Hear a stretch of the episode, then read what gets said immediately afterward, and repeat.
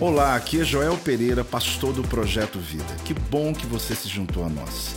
Seja bem-vindo ao meu podcast e que você possa ser impactado, inspirado através dessa mensagem. Eu quero compartilhar um tema com você essa noite. A minha pergunta é: quem quer receber uma palavra de Deus para a sua vida hoje? Diga amém em nome de Jesus. Porque eu quero te eu quero entregar essa mensagem para você e eu tenho plena certeza de que ela vai te abençoar, que ela vai te ajudar a tomar decisões pontuais importantes na tua vida. O tema é quem está aí. Fala com o irmão do teu lado assim, faz uma pergunta para ele: quem está aí?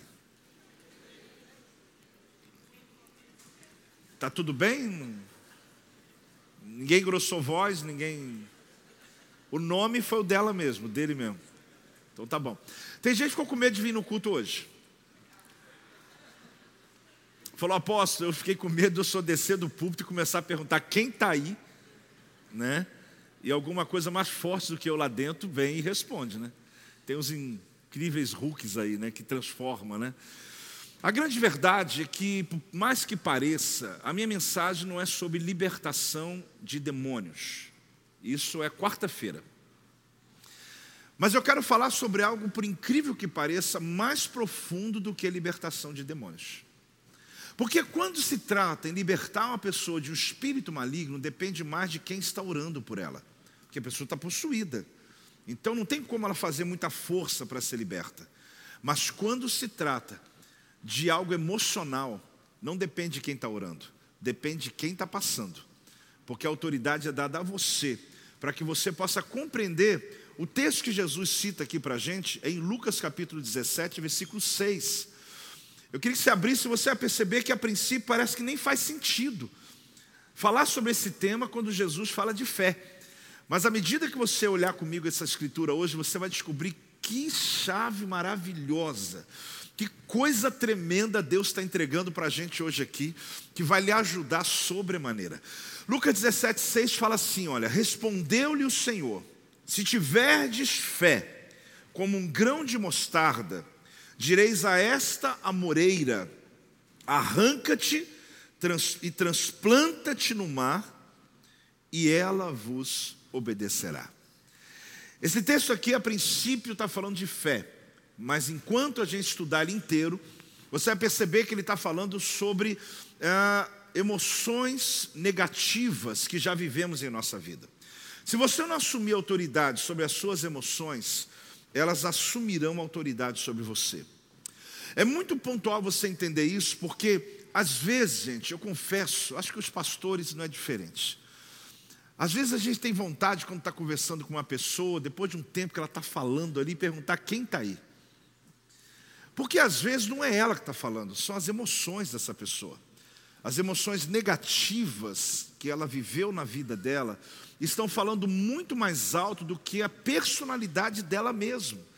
E o que eu quero mostrar para você nesse texto é o quanto isso se torna extremamente prejudicial na vida de uma pessoa que tem uma oportunidade de um emprego, uma oportunidade em algo na vida, e que as emoções gritaram mais alto do que ele, e no final ele diz: Meu Deus, por que, que eu me descontrolei tanto?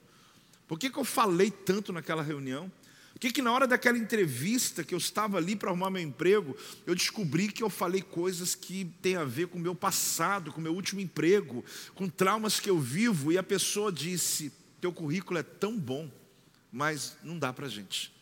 A grande questão é que Jesus, ele vai tratar desse assunto de uma maneira muito profunda. E ele vai mostrar para nós que realmente algumas vezes nós falamos, as nossas emoções falam por nós. Há quem diga que não dá para separar. Talvez dizer o seguinte: não tem jeito, apóstolo. Porque como eu vou separar eu das minhas emoções? Sou eu mesmo. O todo está aqui, o currículo está aqui. Mas eu vou te mostrar que Jesus disse para nós que é possível separar. É possível você desarraigar, lançar longe, com raiz e tudo, porque ele faz exatamente essa metáfora, essa história baseada em uma árvore de amoreira. Do contrário, você vai perceber, como eu já disse, que muitas oportunidades que são dadas a você, elas são perdidas, inclusive no matrimônio, situações familiares que às vezes o casal está ali conversando sobre algo e dá vontade de perguntar quem está aí. Porque algumas vezes, não é demônio, fique em paz. Algumas vezes as emoções estão gritando muito. seja do marido, seja da esposa. E quando eles conseguem vencer isso juntos, ah, você vai perceber como vai mudar muita coisa dentro da sua casa. Porque algumas pessoas estão tão emoções, as emoções são tão grandes, tão pontuais, tão exageradas, que elas estão mais emoções do que elas mesmas. E chega uma hora que alguém diz assim, mas eu sou assim mesmo. Não, você não é assim. As suas emoções é que são. Você é outra pessoa que tem que tirar toda essa casca aí, todas essas escamas, para a gente chegar lá em você. E hoje à noite é o que o Espírito de Deus quer fazer neste lugar. Ele quer chegar onde é você, para que Ele possa te curar, para que Ele possa te abençoar. Quem quer passar por essa experiência, dá uma salva de palmas aí bem alto ao nosso Deus em nome de Jesus. Você sabe que os teus sentimentos e as suas emoções, elas vão te dizer o seguinte, que você tem direito, você tem razão de sentir como você sente. Não é só a sua não, as minhas também. Ela chega para você e diz assim, mas olha, até que você está bem demais por tudo que você passou na vida. Até que você tem direito de ter esses gritos aí. Às vezes quando você dá um surtinho aí qualquer, não tem problema não, até porque você teve que enfrentar tanta coisa na tua vida, irmão, você não tem direito de nada. Você não tem direito nenhum. Porque quem habita em você é o Espírito Santo de Deus. Então, desculpe te dar essa notícia, você não tem esse álibi para dizer, não, eu sou desse jeito mesmo, eu sou estourado. Não, você não é. Porque se o Espírito de Deus está em você, você não é. São as suas emoções que estão tomando a iniciativa das suas decisões. E por mais que o assunto ainda é raso, eu vou te mostrar como Jesus trata isso com muita profundidade. A nossa carne, ela quer convencer a gente a agarrar essas atitudes da vida e dizer, fique desse jeito. Portanto, a gente tem que fazer uma escolha. Fazer o quê? É uma escolha, não tem jeito. A escolha de ouvir as minhas emoções negativas ou as escolhas de fato ser uma pessoa desatada, vencedora, abençoada. A gente tem que entender, querido, que uma vez que eu entendo isso e faço a escolha certa, eu tenho que exercer autoridade sobre as minhas emoções. Jesus vai ensinar isso para a gente com muita clareza, mas ele vai fazer isso no capítulo 17 ah, do texto de Lucas, onde eu li o versículo 6, mas eu quero começar lá do 1 com vocês. O versículo 1 vai começar a falar para a gente do discipulado avançado. Jesus está fazendo um discipulado bem avançado. Sabe aquela conversa que você tem que ter com um grupo menor? Porque você lá na empresa que você trabalha, ou no grupo que você lidera, ou eu mesmo, quando eu tenho aqui minhas reuniões, elas são partidas em níveis, e algumas vezes eu estou com o meu grupo menor, aonde eu posso falar com eles de uma maneira mais clara, mais madura, mais objetiva, sem medo de que alguém vai sair da reunião, meu Deus, meu apóstolo jogou duro demais. Jesus ele estava na reunião dessas, íntima, uma reunião avançada. E ele começa a falar com os discípulos que iam ser no futuro os pregadores, os que abririam as igrejas, os que seriam os apóstolos que cuidariam do seu ministério. Então ele começa o versículo 1 do capítulo 17 dizendo assim: Olha, disse Jesus aos seus discípulos: É inevitável que venham escândalos. O assunto está sério, né? Ele já chega e fala: Olha, eu quero dizer uma coisa para vocês: vai ter escândalo. Agora tem um, um conselho, mas ai do homem pelo qual eles vêm. Ou seja, tomara que não seja algum desses aqui na sala. Vai ter escândalo. Vão ter pessoas que vão fazer mal. Vai ter gente que vai te escandalizar. Vai ter gente que vai te envergonhar. Vai ter situações que você vai ficar irado. Mas ai do homem que provocar o escândalo. Ele estava, ele estava fazendo um discipulado avançado. Ele estava conversando com pessoas que estavam sendo preparados para projetos muito grandes. E ali no versículo 2 eu não desenvolvi, mas ele vai mostrar que se por acaso alguém causar esse escândalo, melhor é que ele pegue uma pedra de moinho, é uma pedra redonda, ah, e amarre numa corda ao seu pescoço e jogue dentro do rio e afogue.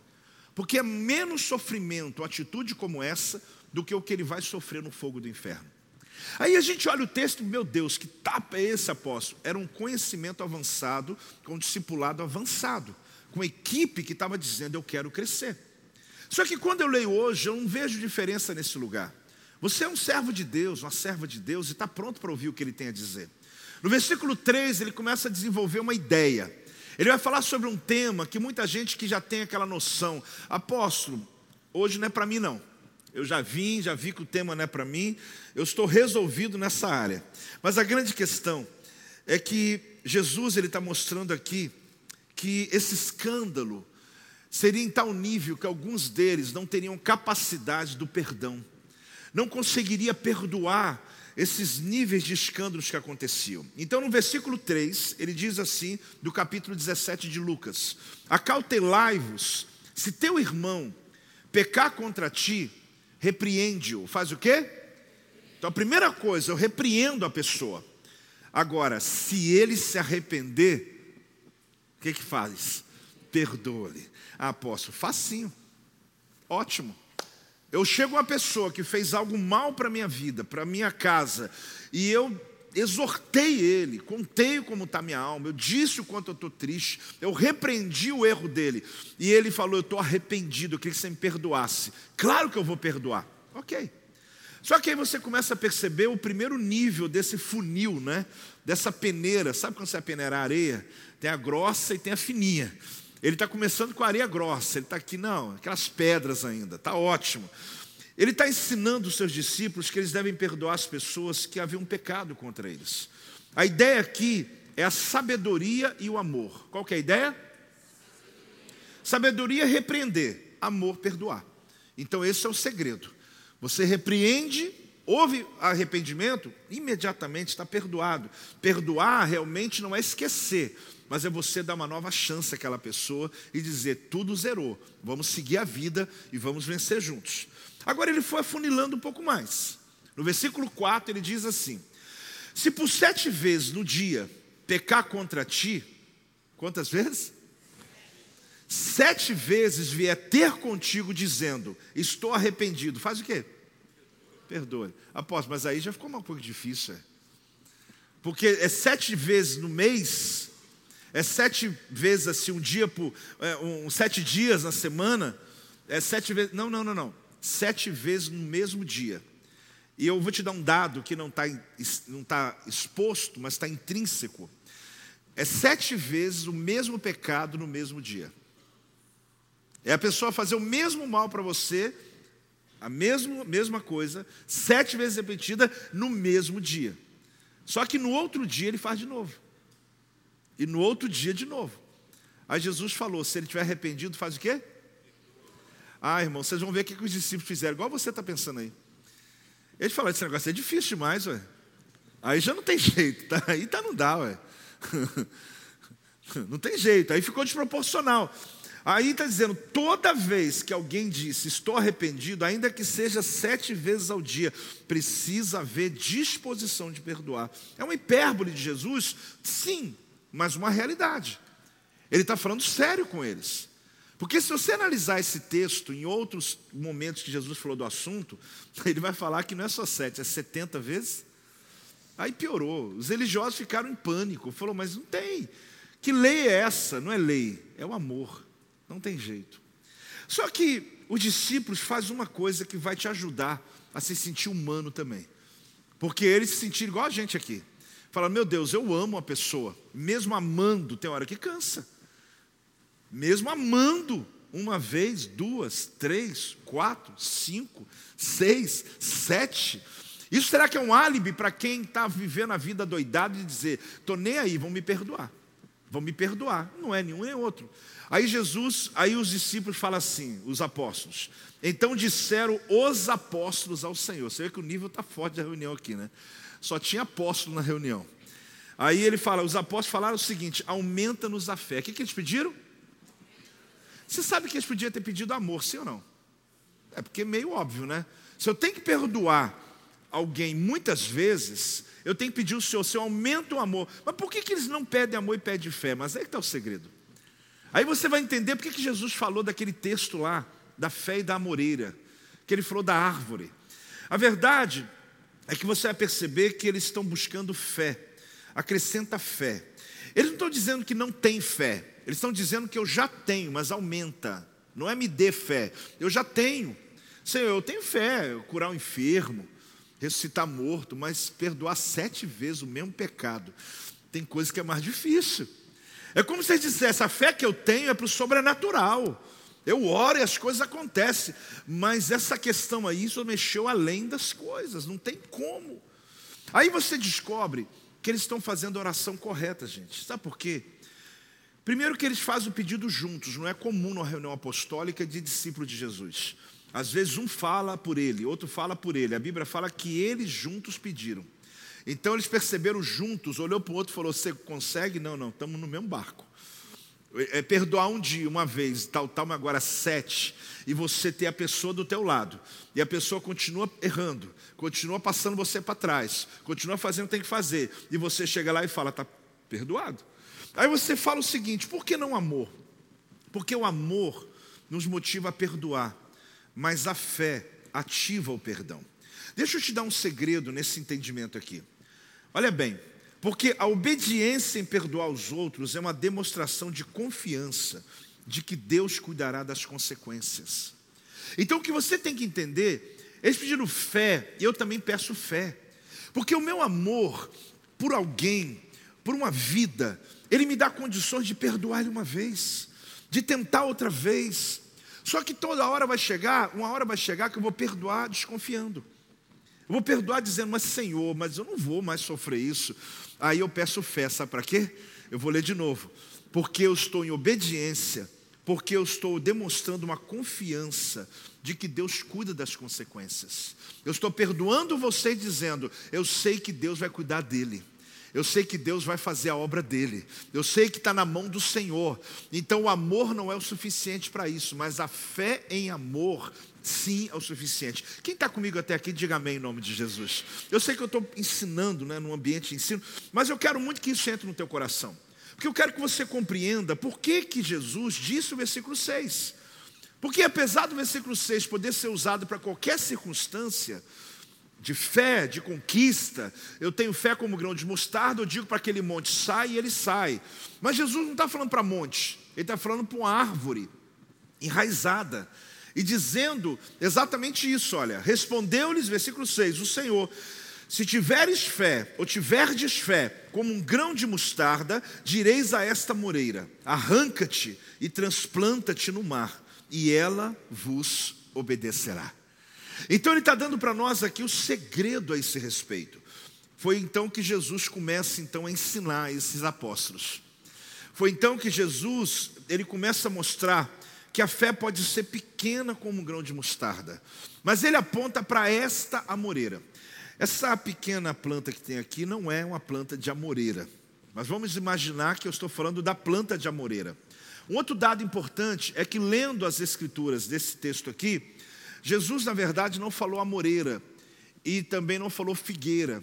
É um sicômoro preto e ele é amargo, que eles usam esses dois nomes porque não é pé de amora, e nem de figo, mas é um tipo de figo. Então a tradução fica entre figueira e amoreira, mas mais parecido com figo. E ele está dizendo: olhe para esta, mas vamos chamar de amoreira, olhe para esta moreira. Quando ele está dizendo olhe para esta moreira, ele está dizendo o seguinte: tudo que vocês têm aqui, ah, emoções negativas e amarguras que vocês têm de alguém, é igualzinho essa árvore. Aí ele começa a apontar para a árvore. Aí eu fui estudar sobre a árvore. Porque se ele está comparando as emoções negativas com uma árvore, ele está dizendo que é exatamente como ela, inclusive ele está dando, dizendo o seguinte: olha, é só arrancar e jogar no mar. Aí você pensa, mas é tão simples assim? Aí ele mostra para mim e para você. Por que, que eu posso pegar emoções negativas, traumas que eu já vivi, que geraram medos, inclusive, em mim, para que eu não entre em negócios, para que eu não confie em pessoas, para que eu não ajude ninguém. Ah, eu ajudei dez pessoas, só me dei mal. Mas quem sabe o décimo primeiro vai valer a pena. E a gente se esconde atrás de algumas circunstâncias que já vivemos, nos dando o direito. Não, eu tenho direito de não ajudar mais ninguém, porque olha quanto que eu ajudei e deu errado. Você não tem direito, mesmo tendo dado errado. Porque a Bíblia diz que você tem que perdoar, você tem que amar. Pode falar amém, gente. Então, o que está ensinando esse texto, ele é muito mais profundo. É uma fé avançada. É um nível discipulado profundo. Agora, ele usa o termo amoreira. Na verdade, esse sicômoro, ele é uma fruta amarga e um tipo de figo. E essa árvore ela possui uma estrutura de raízes muito grande e muito profunda. Ela chega a nove metros. Ela tem raízes tão profundas que é difícil matá-la. E uma coisa que me chamou a atenção quando estudei essa árvore é que ela dá em qualquer lugar do Oriente Médio. ela pega fácil, ela não precisa de muita água. Ela puxa a água do fundo onde tiver, e as raízes dela são muito profundas. Então, quando Jesus falou, essa situação da tua alma é igual a essa árvore, eu quero conhecer essa árvore. Ele está dizendo que essa raiz pega em qualquer lugar. Qualquer pessoa, em qualquer sociedade, qualquer situação, passa pela mesma condição de emoções negativas. Tem nada a ver com classe social, tem nada a ver com questão emocional, não tem a ver que eu sou mais forte ou mais fraco que você. Todos nós aqui passamos por isso. A grande resposta ou questão é como eu ajo diante delas. As raízes dela apontam para essa raiz de amargura, que a falta de perdão entrelaça profundamente no interior da alma humana alimentando a pessoa com qualquer ofensa que esteja escondida no coração. Eu chamo de fonte oculta. Essa fonte oculta, querida, é um lugar protegido que eu tenho aqui, que já foi, já, já, já derramou o sangue do cordeiro, já está protegido, o Senhor já abençoou, já está resolvido, mas em algum momento de fraqueza, essa fonte oculta, ela pode liberar um fel, algo que começa a vir na tua mente, de repente você está falando de um assunto, está tudo bem, o casal está fazendo uma viagem, de repente vê algo que teus olhos, teus olhos viram, mas o teu subconsciente conecta com alguma coisa ruim. Conecta com pessoas, com uma traição, com alguma dor que a pessoa sofreu. De repente, a mulher começa a falar de outro jeito. Aí tu pergunta, quem está aí? Porque há cinco minutos atrás estava lindo conversa. No carro estava maravilhoso. A gente estava conversando sobre coisas, de repente virou tudo. Você fala, o que aconteceu? É porque não é o que o olho está vendo, é o que a mente está projetando. Mas não é só com as mulheres. É só com as mulheres? é com a gente também, com os homens. Que você, em algum instante, você se desliga. Você está ouvindo 10 minutos alguém falar, aí a pessoa pergunta: o que, que eu falei? O quê? Você não está ali. Porque na verdade está sendo regido por alguns pensamentos, sentimentos que estão roubando de você o presente que você está vivendo ali. Agora, o fato é que essa árvore ela aponta também para algo interessante. Além da fonte oculta, a madeira dessa árvore, pasmem, gente, eu, eu fiquei pasmo, porque é a madeira mais usada para fazer caixões no Oriente Médio. E Jesus falou assim: olha, se você pegar essa moreira, Jesus é fantástico, né? Porque ele estava dizendo para eles que aquelas árvores, a madeira dela é boa para fazer caixão, porque cresce muito rápido, ela é firme. E detalhe, essas árvores duram 400 anos. Então se fazia caixão com ela. A ponto de você imaginar que Jesus não falou de qualquer jeito, ele podia ter apontado para qualquer outra, para uma sarça, para alguma coisa do deserto, ah, e tem outras árvores, mas ele apontou para aquele tipo de árvore, porque é o mesmo que acontece com a gente. Não importa quem seja a pessoa, de onde vem, qualquer coração, essa amargura pode crescer. E é interessante porque quem abriga essa amargura vai enterrar espiritualmente depressa a sua vida, a sua vida espiritual e áreas da sua vida com muita ligeireza. Então, na verdade, está apontando para uma madeira que fabrica caixões e que está mostrando que o fim daquele que celebra a amargura, que alimenta uma falta de perdão, que o tempo todo está trazendo à tona emoções negativas e que de uma forma, de uma forma alimenta essas emoções, porque de alguma maneira está dizendo assim: você merece sentir isso aí, você, você pode, a sua história te dá esse direito, o que você passou na tua vida te dá condições para isso, e eu repito: você não tem direito nenhum quem está entendendo, dá amém. Nenhum, não importa a história que você teve, você não tem o direito. Você pode não gostar de mim, mas é o que a Bíblia está ensinando para nós. Jesus está dizendo que eu tenho que arrancar, fazer o quê? Eu tenho que arrancar.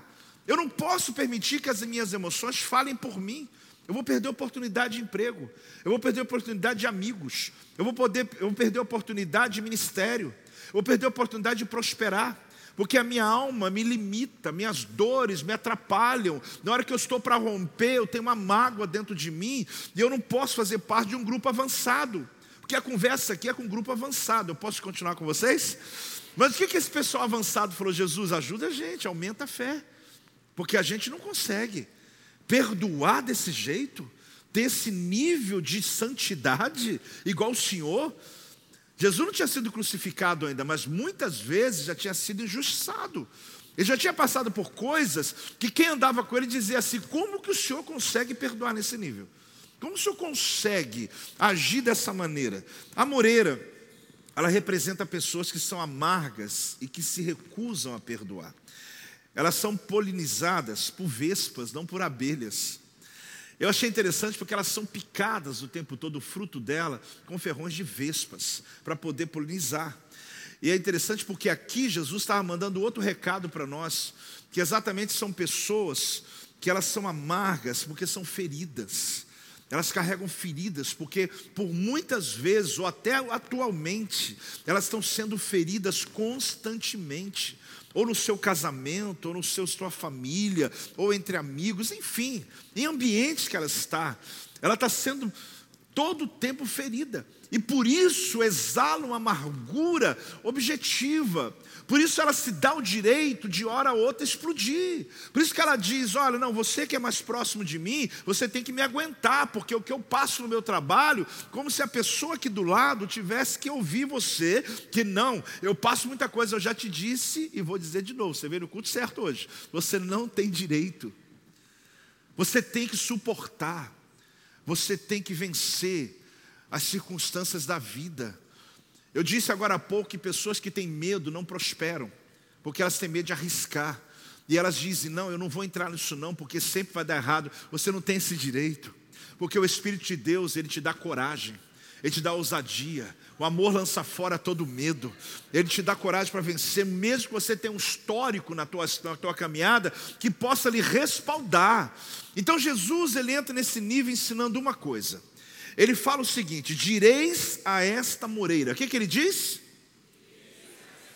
De novo. O que, que Jesus estava ensinando? Minha voz representa minha autoridade. É isso que ele queria ensinar. Ele está dizendo: eu posso me libertar disso. A minha voz representa minha autoridade. Quando eu estou falando, eu estou declarando, eu estou mudando circunstância. Aqui, para quem gosta de estudar mais profundo, direis aqui é falar firme, é falar forte. A palavra grega é lego, fácil decorar, né? É falar com autoridade grande convicção. É quando você abre a boca e diz: Olha, eu digo a essa árvore, solta-te, ou então eu arranco e eu lanço no mar e libero a palavra. Eu quero ser liberto dessas emoções negativas que estão falando mais alto do que eu, que quando eu vou falar, elas já falaram primeiro. Ah, posso, eu não sou assim não. Eu já falei, eu vou nas reuniões, eu fico calado. Eu fico calado, porque eu já sei que se eu falar, não vai dar em nada mesmo. Pronto.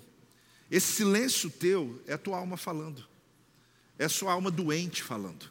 Que você não tem que falar nada para dar bem com todo mundo. Não, você tem que falar. Você tem que falar mesmo. Porque quando você diz isso é porque você está machucado. É porque você diz que no meio que você está ninguém te ouve mais. E você passa uma reunião inteira em silêncio, achando que você está contribuindo com todo mundo. Tá não, você está atrapalhando a equipe avançada a trabalhar. Deus está chamando você para uma equipe avançada. Ele quer usar para você com projetos e desejos que estão no coração dele nessa terra. Deus olha para a terra, está procurando alguém que está pronto para realizar a vontade dele. Tem um, dois ou três, uma meia dúzia ou quatro aqui. Então você precisa estar pronto para isso e falar o que está no teu coração. Você precisa fazer parte parte de algo. Então, silenciar não significa ser curado. Pessoas que se calam em um ambiente não significa que ela está bem, não. Pode ser o contrário. Ela está quieta porque ela está dizendo: para mim não faz diferença nenhuma mais. Mas hoje, em nome de Jesus, em nome de Jesus, nós vamos desarraigar e lançar. A palavra é desarraigar, a palavra é arrancar com raiz e tudo. Porque Jesus falou: você está igual a essa moreira.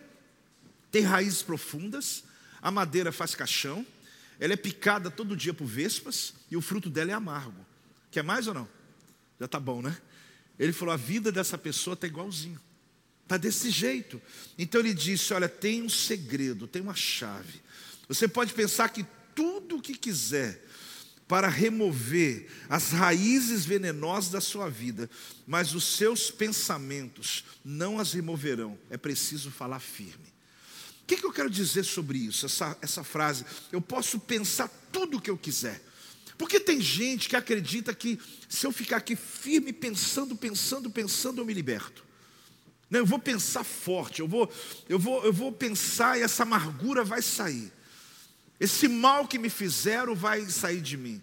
Irmão, você pode pensar, fazer força da mente, fazer o que você quiser. A Bíblia fala que não resolve, tem que falar forte, tem que abrir a boca, falar firme, tem que falar com convicção, tem que declarar: eu quero ser liberto dessa emoção negativa que está roubando a minha alegria e que tem hora que domina mim eu mesmo. Tem hora quando eu vi, eu falei demais. Eu chego em casa depois daquele jantar, meu Deus, como eu falei naquela mesa.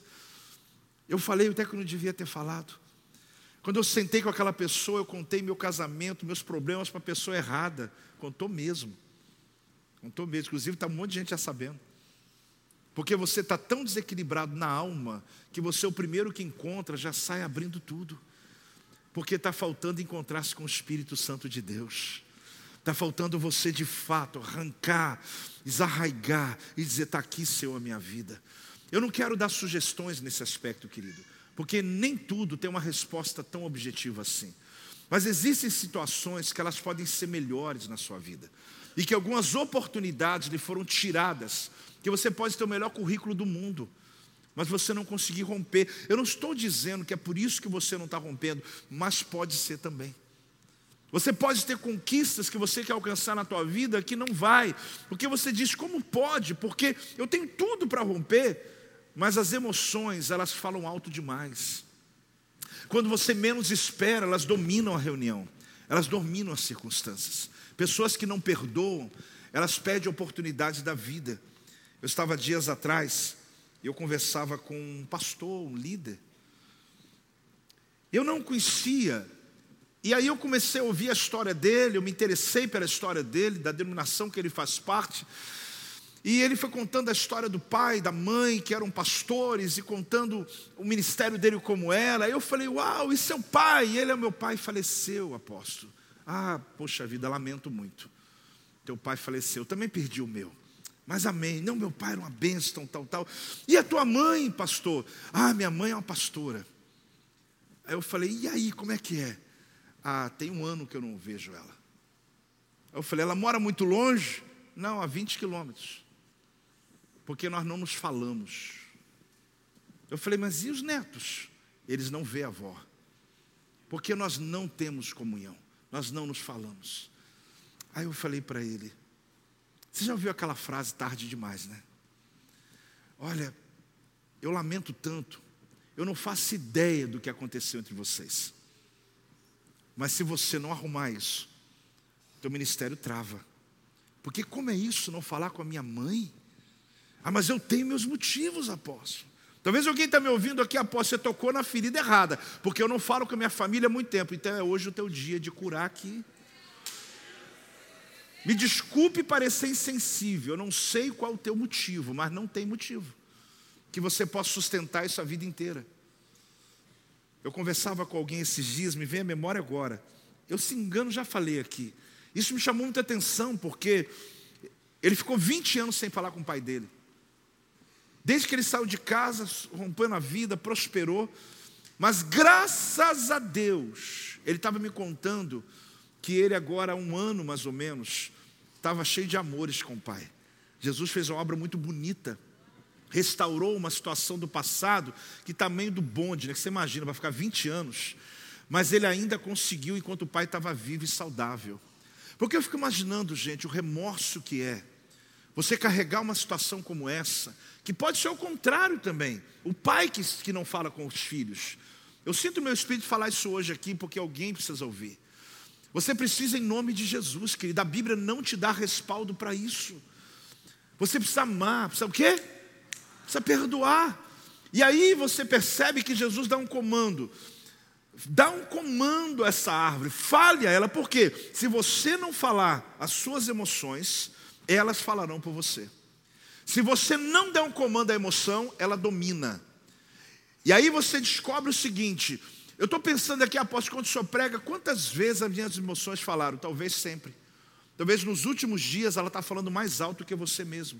O medo, as preocupações, as ansiedades, elas estão roubando de você qualquer coisa. Talvez uma conversa tranquila, tranquila. E no meio do assunto, ah, a gente vai tirar férias aonde? Só que férias daqui a oito meses ainda. Só que as suas emoções na hora falou, férias como? Você não está vendo o que está vivendo, você não está vendo o que está acontecendo no Brasil, você está vendo o que está. Não, calma, calma. Nós não vamos amanhã ainda não. A gente só está dando, colocando uma semente no coração de Deus. Porque Deus pode virar uma chave em oito meses, sim ou não? Só que as emoções assumiu a conversa e a pessoa começa a desalar o medo da vida. E ela perde a oportunidade até daquilo que não é nem amanhã ainda, é daqui a oito meses. Ela já está dizendo, não vou ter, não vai ter jeito, não vai ter. Mas como que eu posso ser tão profeta assim? Tem gente que tem capacidade de profetizar oito meses de tragédia, mas ele não consegue profetizar oito meses de bênção de Deus. Porque ele consegue ver só o que dá errado, ele não consegue enxergar. Mas hoje Jesus quer arrancar com raiz e tudo aqui. Ele quer arrancar com raiz e tudo aqui, em nome de Jesus. Essa é a obra completa. Então, olha, se você não assumir autoridade sobre suas emoções, elas vão assumir sobre você. Pare de permitir que as suas emoções lhe digam o que você pensa, ou lhe digam o que você tem que fazer, ou o que você tem que reagir. É hora de você começar a falar e assumir o comando da sua vida mental. Agora, deixa eu perguntar uma coisa para você: quem está falando por você? Não, apóstolo, eu? Não, mas de novo, quem está falando por você? Porque talvez, eu repito novamente a você, você não pode deixar que as emoções assumam o controle. Assuma esse controle, porque, gente, não tem cura para quem você finge ser. Só tem cura para quem você é de fato. Não tem jeito de curar um fingimento. Enquanto eu não me abro, me entrego, me derramo, quantas vezes eu tenho oportunidade de vir no altar, ninguém é julgado que veio ou ficou, ou foi mais ou menos abençoado, isso não tem nada a ver aqui na igreja. Mas você com Deus, às vezes, precisa do ato, você precisa do movimento. E às vezes você se sente bem, mas às vezes você podia tanto chegar a Deus, essa palavra, esse momento, isso é meu, eu preciso romper. Aí você percebe o seguinte: que muitas pessoas, elas não rompem, porque elas fingem ser alguém que elas não são. E Deus não, e não tem cura para aquele que você finge ser, tem cura para aquele que você é. Tem alguém aí ou não? Eu fico pensando quanta perda de tempo que tem às vezes, porque se eu vou no médico, e às vezes alguns tipos de alguns médicos que a gente vai, você tem que esperar inclusive a agenda dele para você ir lá. E às vezes ele tem para você 15 minutos, às vezes 30 minutos, e eu chego lá e começo, como é que estão as coisas? Está tudo jóia, tem uma dor? Não tem dor não. Está tudo bem? Não, não, o problema lá em casa é minha mulher, eu estou bem. Né? O problema, meu problema não sei o quê. Aí você está diante do médico, que vai dar diagnóstico, e você tem a oportunidade de jogar tudo na mesa, já contar os seus problemas, o que está acontecendo com você. Pelo menos você está percebendo. É como alguém que senta com a gente no gabinete pastoral, com os pastores que atendem a semana toda. E às vezes eu sei porque já fiz isso por muito tempo, ainda fazemos, a gente atende mais pastores, e a pessoa senta, e às vezes eu tenho meia hora, lindo, porque 30 minutos, gente, o céu pode virar se você está disposto a realmente ter uma experiência com Deus.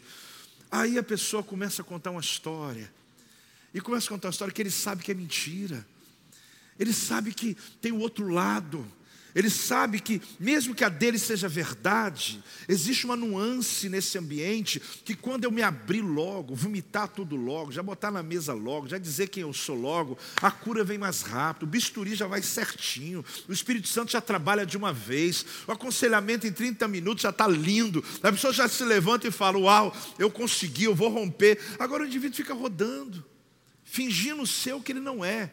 Vocês estão entendendo ou não? Quem está perdendo, o pastor ou ele? Ele. Porque ele podia muito bem já dizer: não, o negócio é o seguinte, eu sou isso mesmo. Eu sou isso aí. Eu preciso de ajuda. Eu preciso ser liberto. Eu, eu, meu casamento, meu esposo não está feliz. Meu, minha esposa não está feliz. E eu já sei algumas coisas que eu tenho que ajustar. Então, quando eu digo isso a você, é porque não finja ser, querido. Porque fingir ser é você chegar num culto e ter uma grande oportunidade de sair daqui abençoado. Ou ficar aqui dizendo, ah, meu Deus, por que fulano não veio hoje? A palavra tem nada a ver comigo. Não, irmão, não finja. Mas recebe, seja essa ou qualquer outra. Diga, Deus, eu preciso romper na minha vida. Eu termino dizendo a você uma frase, assunto encerrado. Repita. Por que assunto encerrado? Porque Jesus é tremendo. Jesus não manda só você assim, arranca essa emoção negativa aí e fica com ela na mão. Fica com ela na mão. Por quê? Arranca-te, transplanta-te no mar e ela vos obedecerá. Olha o percurso. Eu arranco e vou plantar ele em outro lugar. Agora, por que, que ele está dando o recado inteiro? Porque atitude não parar até que a terra onde eu estou pisando esteja totalmente limpa. Até que eu perceba que a minha terra não tem mais raízes, que eu arranquei com tudo. Só que ele dá um recado aqui muito forte: arrancar aqui, plantar no mar, é uma ordem de desarraigar, a palavra é desarraigar, é você chegar naquela emoção negativa, não ficar ali bajulando, ficar lembrando, ficar dizendo, não, eu vou ficar hoje, é sexta-feira, eu vou para casa, e vou ficar ali pensando na minha vida. Vai pensar na vida nada, vai orar no monte, irmão, vai fazer outra coisa, que você está ali alimentando uma coisa que só vai te fazer mais mal e mais mal, mas a palavra é muito clara, ele diz: olha, você tem que pegar e você precisa arrancar arrancar. Só que se eu pegar, arrancar, eu vou ver que tem muitas raízes, olha. E se eu jogar na lata de lixo, eu corro o risco dela conseguir sobreviver? Sim. Se eu jogar num terreno bem sujo, eu corro o risco dela conseguir sobreviver? Tem. Agora, sabe onde ele manda fazer? Ele fala: joga no mar. Por que jogar no mar? Ele está dizendo: você vai jogar no lugar que tem água salgada e areia. Ninguém mais vai conseguir dar vida isso. Vai morrer tudo. A raiz vai tentar, não vai ter jeito. A água não vai ter jeito. Vai matar inteiro. Você vai olhar a terra, não tem mais nenhuma raiz. Agora pode construir teu casamento. Agora pode construir teu ministério. Agora pode construir tua empresa. Agora o que você construir, você vai construir com vitória na tua vida. Quem está recebendo? Dá uma salva de palmas aí. Pode construir. Constrói. Porque você olha assim a fofa e diz: tem alguma raiz? Não, não tem mais nenhuma raiz. Me dá ela de novo aqui. Tem gente com pena da planta. Eu já pedi para o pessoal aproveitá-la bem e botar na montanha de oração, tá, gente? Aí você vai vê-la lá. Mas por quê? Porque enquanto eu estou enraizado, eu posso começar um novo casamento, eu posso mudar de cidade, eu posso mudar de igreja, eu posso mudar de amigos, eu posso mudar de quê? De profissão. E aí vai, a lista é grande. Vai resolver? Por quê? Porque as raízes, elas vão crescer no outro lugar que eu estou. Só que não aparece no primeiro momento. Vai aparecer daqui a um ano. Vai aparecer daqui a dois anos. Eu vou começar a perceber que minha vida está um looping, porque eu estou lembrando das mesmas coisas que eu evitei no passado e que eu disse que eu nunca mais ia viver. Eu estou vivendo de novo. Porque não é você, são as suas emoções que assumiram o controle da sua vida. Mas Jesus falou assim: arranca com raiz e tudo, transplanta no mar.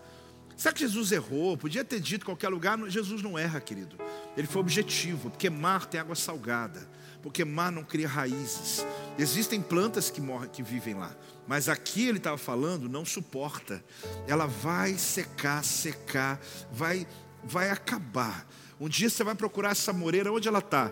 Olha, desfigurou eu nem lembro mais daquela emoção negativa. Eu nem consigo lembrar mais daquele problema que eu tive que resolver. Ah, posso, eu achei que eu nunca conseguiria me livrar. A Bíblia está dizendo que eu, ranco, eu tiro com raiz e tudo. E ali vem uma libertação completa na minha vida. Jesus Cristo hoje quer fazer essa obra dentro de você. Deus Cristo hoje quer fazer essa obra na tua alma, querido. Eu não preciso conhecer você, porque o Espírito Santo lhe conhece.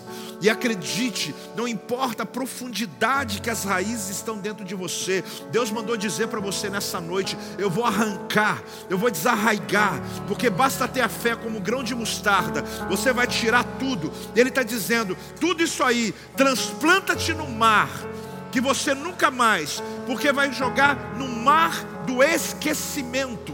Ele está dizendo: Eu estou lançando, mas aposto, meu passado, ah, meu marido não me perdoa, minha esposa não me perdoa. Querido, não pense que perdoar é esquecer, perdoar não é esquecer. Ninguém se esquece, vai ser lembrado sim da marca. Só que perdoar é você se lembrar e não doer mais.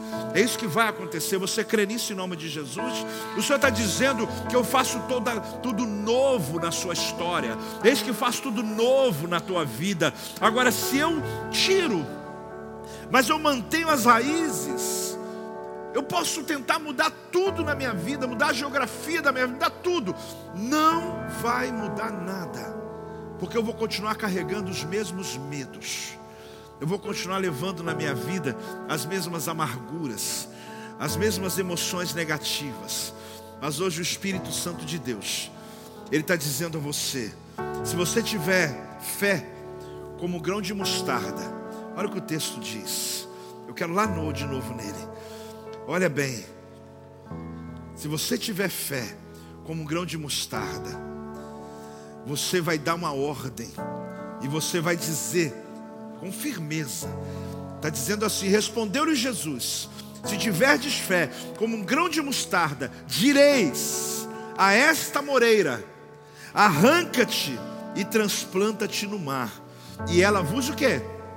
Obedecerá. Ele está dizendo: olha, é só você liberar a tua voz, é só você liberar a tua palavra, é só você fazer a declaração. Fique de pé, igreja. Você vai dar uma ordem a essa moreira aqui, olha.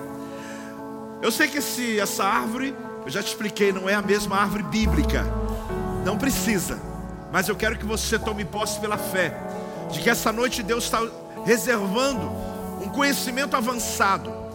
Um discipulado avançado. Que ele chegou para os discípulos dizendo assim: Olha, vai ter muito escândalo, hein? Vai ter muito escândalo. Mas tomara que não seja vocês envolvidos em nada. Mas se por um acaso alguém lhe fizer mal e se arrepender, faça o quê? Perdoa. Apóstolo, mas se for uma coisa muito grande, perdoa. Mas se ele fizer de novo, mas pelo amor de Deus, mas ele, ele vai abusar de mim, ele vai continuar fazendo mal. Não, creia que eu estou cuidando dele. A parte com ele é comigo. Você perdoa, tenha fé, aumenta a tua fé. Oi? Amém, igreja? Aumenta a tua fé. Você não está dizendo assim, estão fazendo mal para mim, eu sou um bobão. Não eu não gosto, mas eu, Deus mandou eu perdoar, porque Ele vai cuidar, Ele vai fazer o que tem que ser feito. Mas eu não vou ficar com raízes na minha vida que estão atrapalhando minha estrutura, minha alegria, meu sono da noite, meu prazer da minha casa, prazer com meus filhos, o prazer do meu trabalho. Eu estou sendo roubado porque as minhas emoções estão falando mais alto que eu. Mas eu tenho certeza que hoje você quer sair dessa. Eu tenho certeza que hoje, pessoas que estão em casa, estão agora desligando tudo e estão comigo de pé também e vão fazer esse ato comigo. A ordem é essa: se tiverdes fé, como um grão de mostarda, eu sei que você tem, é pequenininha, não sei se é tão grande. Direis a esta moreira: arranca-te e transplanta-te no mar, e ela vos obedecerá. A moreira, arranca-te e transplanta-te no mar Comigo? A moreira, arranca-te e transplanta-te no mar. Comigo? A moreira, arranca-te e transplanta-te no mar. A moreira, arranca-te e transplanta-te no mar. Agora, quando você falar, querido, eu quero que você dê um comando às suas emoções. Emoções negativas, a moreira cresce em qualquer lugar, ou seja, qualquer coração aqui ela cresce. Não tem uma pessoa aqui que diz assim, não, essa palavra não é para Jesus. Deus falou, não, isso aqui cresce em qualquer lugar. E com raízes profundas. Não tem jeito. Então, emoções negativas e amarguras, arranca-te e transplanta-te no mar. Comigo? Emoções negativas e amarguras, arranca-te e transplanta-te no mar. Emoções negativas e amarguras, arranca-te e transplanta-te no mar. Comigo? Emoções negativas e amarguras, arranca-te e transplanta-te no mar. Dá uma salva de palmas ao Senhor. Dá um glória a Deus. Uau! Glória a Deus! Glória a Deus! Este é o meu podcast. Você pode acompanhar meus conteúdos diários no Telegram e as mensagens completas no meu canal do YouTube. Não se esqueça de me seguir no Instagram. Compartilhe essa mensagem com outras pessoas e lembre-se: quem se adianta, governa.